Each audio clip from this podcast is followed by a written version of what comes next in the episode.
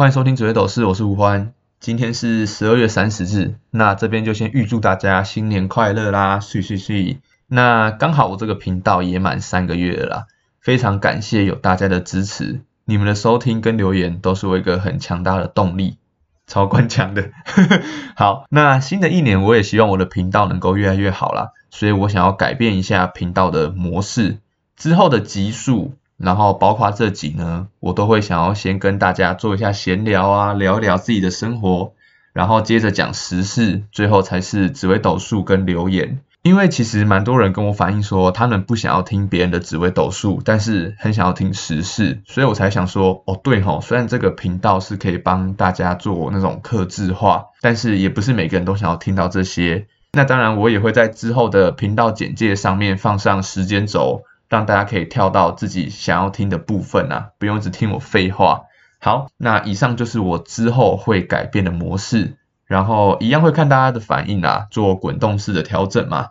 好，那接下来来聊一下我二零二二年发生了什么事吧。首先来讲创立这个频道好了。其实，在一开始九月的时候，我也只是想说，当兵之前来随便玩玩啊，跟大家聊天啊，互动，宣传自己的理念。但是谁知道呢？我等这个当兵等到了二零二三年了，还没有当到。那这也不一定是坏事啦，因为我的频道也就是继续的每个礼拜五做更新，那我自己也在不断的吸收一些新的知识嘛。不过我也不知道为什么，就是我会开始在意这个频道的点阅次数了，开始有点忘记初衷的感觉吧，这让我感觉有点不好。因为当你开始在 care 观众喜不喜欢这个主题的时候，你会开始担心自己的废话会不会太多。但我这几天有想了一下啦，我当初想创这个频道的目的就是想要有绝对的话语权，大家都要听我的，我说的是对的那种感觉。但是我后来就变成那个，你们有看过那种超大柴犬跟超小柴犬的梗图吗？一开始那个超壮柴犬就是我一开始啊，大家都要听我的话。后来变成那个超小资财犬，就是嗯，那个大家喜欢听什么啊？我这样讲会不会得罪到人？就是让我感觉有点失去我自己的初衷啦。所以我之后讲话应该会有比较多自己的主观意识，或者是会有一些比较无厘头的发言啦。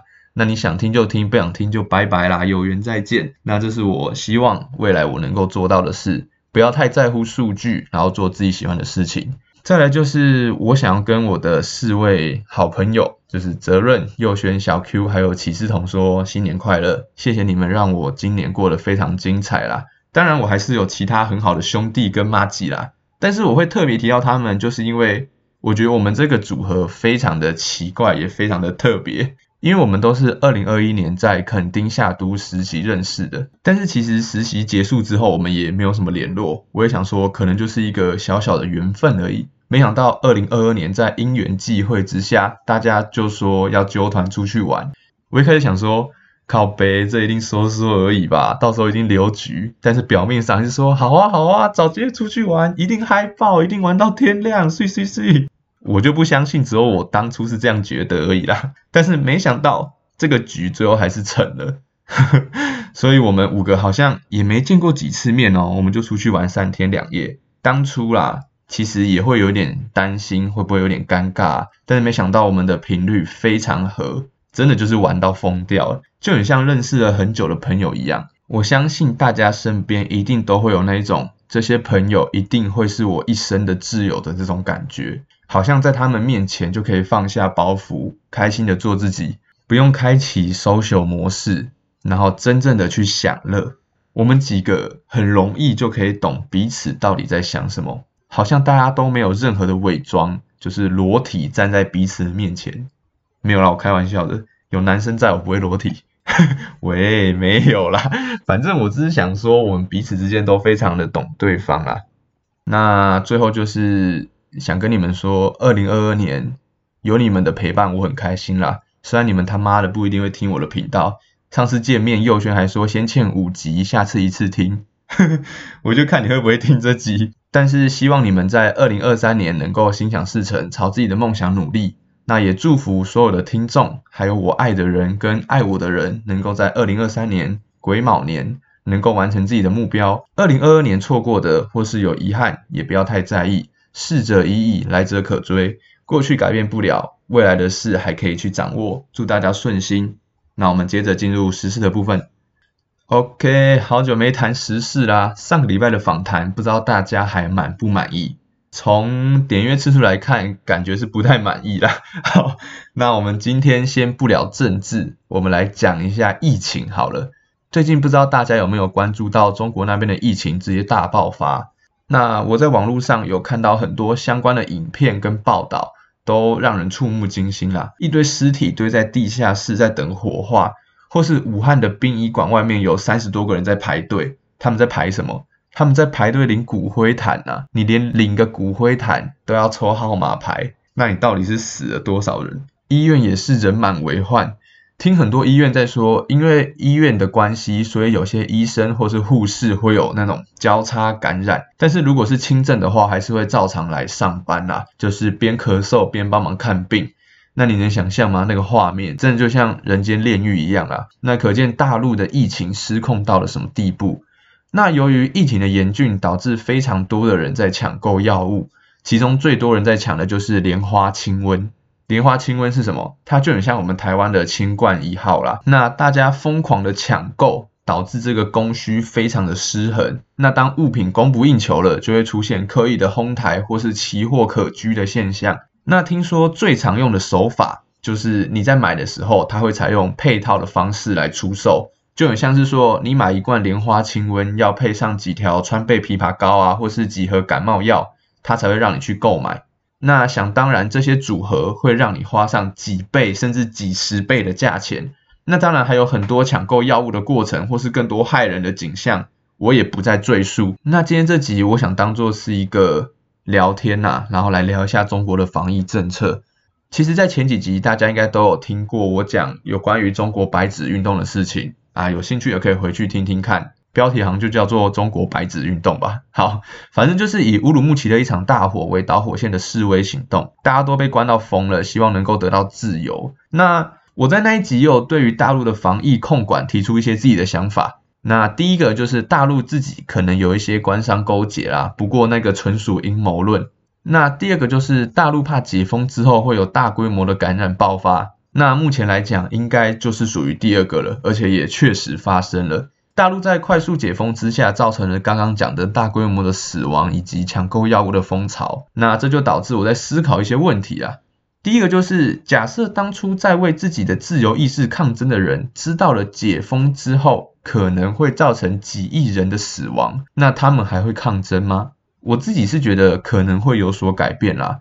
那我的想法是，大陆政府太极端，而人民太草率。先讲一下大陆政府的清零政策，那就是一个垃圾啦，根本不可能会实现，反而过多的限制了人民的自由，导致民怨四起嘛，还酿成了大悲剧。再来就是人民太草率了，虽然我这样讲就是一个事后诸葛啦，不过现在来看，大陆在经过解封之后，的确造成了大规模的死亡吧，所以。对于这件事情，如果有想法的朋友，我很想听听大家的意见。就是在知道会有大规模的死亡的前提之下，你还会为了自由而奋斗吗？这是希望大家可以留言，然后我们来互相讨论一下。那第二个就是大陆政府的处事态度有很多的疑点。解封对大家来说是迟早会发生的事情嘛？会造成大规模的死亡也是。但是重点就是大陆的卫健委会不知道吗？感觉在解封之前可以跟人民有多一点的沟通，你把药物跟病床还有医疗体系都准备好了，再来慢慢的解封，而不是说一次就大解放，然后医疗系统直接大瘫痪。而且你既然是独裁的政府，媒体不是更好用来沟通或是传达事项吗？你又不像我们有三立跟 TVBS，讲真的啦，就是不会有假消息或是有对立的人士在那边跟你传一堆阴谋论或是泼脏水嘛。习大大可以一声令下，说什么？哎，大家辛苦了啊！再等一下，因为政府要准备相关的医疗措施之类的，随便都可以。但是我不知道大陆政府这几天的操作是怎样，我又产生一个阴谋论啊！我根本就是阴谋论大师。我猜啦，大陆政府就有点像是我就是故意要这样操作的，然后让人民知道。他们的抗争还有想法是错的，这起大规模死亡的悲剧是你们自己造成的。然后习大大又能顺理成章的给自己坚持的清零政策画上句点，然后自己还有个台阶可以下。是不是听起来超合理的？就是把锅都甩给人民，然后自己又全身而退啦。那我先说这是我猜的哦。然后第三点就是大陆政府没办法取得人民的信任了。根据一些报道指出，中国政府并没有确实的公告死亡人数。那我们先来区分一下死亡的方式。第一种是主因死亡，第二种是因为感染并发症或是本身具有慢性病的诱因死亡，第三种则是因为医疗瘫痪而产生的超额死亡。我们台湾基本上只会出现第一种跟第二种啦，而且不管是因为哪一种，都会被列入因为新冠肺炎而死亡的人数中。但是中国并不是。他们登记的死亡人数仅仅只有因为呼吸道感染而死亡的人，所以这就会导致跟现实的死亡人数会有非常大的落差。那我不知道为什么大陆政府要做这种自欺欺人的方式来向大家公告啦。这样的模式并不会让大家觉得说，诶，好厉害哦，疫情控制的很好，反而会让我觉得有点像是鸵鸟心态啦。自古皆有死，民无信不立。现在的中国政府再不好好挽回民众的信任，我觉得另一起社会运动可能也正在蠢蠢欲动了。那最后就是国际问题。因为中国相较于其他国家，现在才解封，那这也导致了其他国家已经进入了疫情流感化，而且在慢慢适应与病毒共存的后疫情时代了。那中国才刚进入疫情大爆发的阶段，所以其他国家就会非常担心疫情会再次崛起啦。我自己也是做好了万全的准备，如果疫情再次崛起的话，长荣、万海、阳明、恒大、毛宝、康纳香、宝林、富锦，我准备好了。我们一起飞向宇宙吧。好了，那重点还是大家要多注意自身的身体健康。听说中国解封之后，日本机场人爆多，很多人已经开始厌世了。而且最近看到一个影片，机场马上出现不讲理的中国大妈。日本机场就有一位中国大妈，因为携带肉制品不准上飞机，结果还跟日本的地勤人员吵起来。虽然不是说所有中国人都是这样。但是类似的案例还真的不少，树大必有枯枝，人多必有白痴，这道理是真的啦。那除了国际问题之外，当然还有国际的援助。其实美国跟德国政府都有提议要赠送疫苗给中国政府，但是都被拒绝了。习大大，你在想什么？即便有政治上的一些分歧，到现在还不肯接受援助，一直保留着的倔强，为的是什么？组成国家的四大要素：人民、领土、主权、政府。你人民都要没啦，哪来的中华人民共和国啊？所以说，意识形态跟政治分歧真的会让人失去理智啦。那今天这集的结尾，我是想说，我们有权利拥有自己的意见，但是没有权利拥有自己的现实。不管是哪个国家，拜托不要为了自己的想法而让全国人民一起承担。好，那今天时事先到这边，我们接着进入紫微斗数还有留言的部分。那这一集的紫微斗数呢，只有一位，但是这一位非常特别，她不是自己留言的，是某位女听众想要了解她男朋友是不是她的真命天子。好，那我根本不会合婚啦。所以那位听众就传一部影片给我，是在教怎么看双方是否为前世的夫妻啦。那我就看了一下那部影片，所以我就先照那部影片说的来进行判断啦。那影片是说，对方的夫妻宫如果跟命宫有同一颗星，那就代表你们是前世的夫妻。那我看了一下你们彼此的命盘，哎，还真的有哎，但是我不太清楚，说是只要一颗主星有对到就好。还是有其他夫妻宫的星也要命中，这个可能就还要再研究一下。但是我感觉应该没有这么简单做判断啊，不然大家的前世夫妻可能都会有很多人。但是你们双方的主星的确是都有命中的，所以到底要不要相信呢？我觉得就见仁见智喽。好啦，那我们再聊聊这位听众的男朋友的命盘吧。怎么感觉好像现在开这个频道有点转型变成征信社了？但是好像走这条路也不是不行啊。好，那我们先讲一下你男朋友的个性好了。他是一个会向他所在意的人所付出的人，所以可以去温暖大家，会希望自己身边的人都能够安好。但是相对来说会比较劳碌一点，毕竟要能够让身边的人都好，不是光靠嘴巴说说而已吧？你要身体力行啊。然后他会比较给人一种。两面的感觉。那我不是说他是双面人哦，是说你们之间的相处，不知道会不会觉得他有时候会有点阴晴不定啊？可能一开始好好的。然后过没多久就莫名其妙的改变心意，或者是说他会不会给你一种反差萌的感觉？可能外表阳刚，内心阴柔之类的，或是有那种类似的反差啦，你都可以去注意一下。再来就是重头戏了，感情方面，因为你男朋友本身的命宫就带有一颗桃花星，所以其实身边的女生应该是不会少啦，本身也有女性贵人的帮助。再来就是在面对感情上。他可能会比较像是小孩一样，会比较幼稚一点，但是相对来说，他的个性比较善良，可是也比较没有太大的志向，而且要小心你们之间的感情会比较有高几率会有其他女性的介入啦。那前面听起来好像很糟，对不对？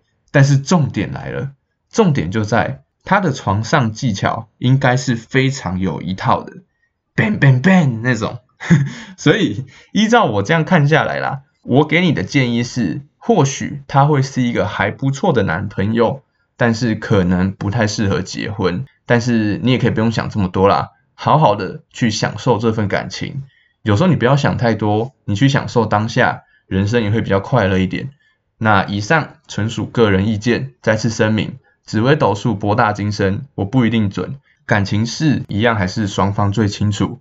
如果有任何感情问题，我一律建议分手。好，谢谢大家，我们明年见。我要去吃尾牙了，bang bang bang。